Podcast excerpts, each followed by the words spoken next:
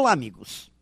Em mercados competitivos, onde clientes estão com recursos escassos para comprar e os tempos vividos são estranhos, como estes que vivemos agora, somente as melhores empresas terão espaço.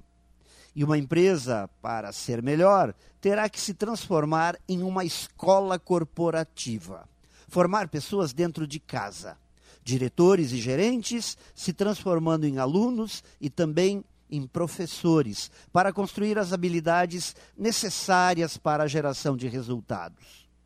Isso me parece algo óbvio, lógico, simples, mas não necessariamente fácil de ser aplicado, pois existem barreiras a serem vencidas.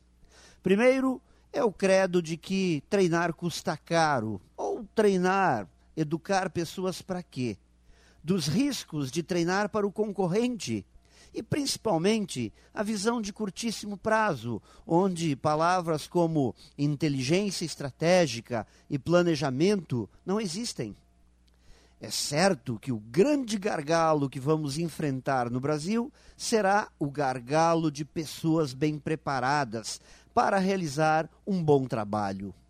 E tudo se resolve com pessoas, mas com pessoas extremamente bem preparadas e nos próximos anos transformar as empresas em escolas formadoras de bons profissionais será uma questão fundamental para o sucesso dos negócios.